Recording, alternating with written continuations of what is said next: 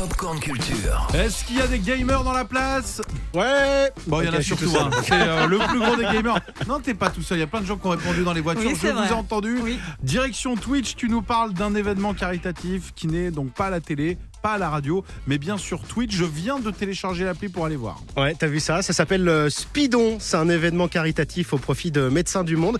Ça fait quelques temps maintenant qu'on va fleurir sur, euh, sur Internet bah, ces, ces événements de ce genre où il y a des grandes collectes de dons. Je pense notamment aux The Event.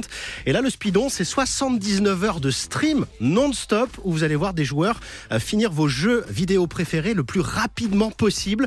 Tu vois, le Super Mario, le tout premier Super Mario. Exactement à ça. 10 ans que j'y joue, j'arrive pas à le finir. Ah, Eux, ils le font en 5 minutes. Ah, Et bah je oui. mens pas. Non. Cette pratique, ça s'appelle le speedrun. On a rencontré euh, Mister MV, streamer et organisateur du speedon.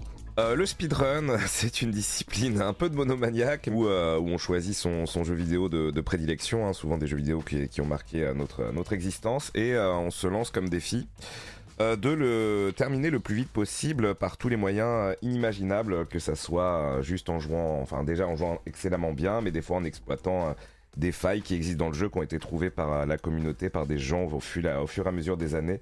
C'est un travail intéressant de, de recherche, ce qu'on appelle le routing, donc pour établir la route du speedrun, et ensuite c'est de l'exécution et euh, comment dire de l'obsession pour battre ses temps de passage euh, pour faire le meilleur temps possible. C'est dingue, non? C'est J'ai trop envie de voir. Là, on a vu Crash Bandicoot déjà, euh, Tomb Raider aussi, Pokémon, enfin voilà, plein, plein de jeux connus.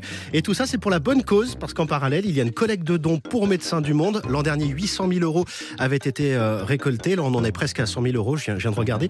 Un Médecins du Monde qui se réjouit évidemment du succès de, de l'opération. Joël Veller, le directeur général de Médecins du Monde, explique à notre reporter Pierre-Édouard Le Boucher comment sera utilisé cet argent.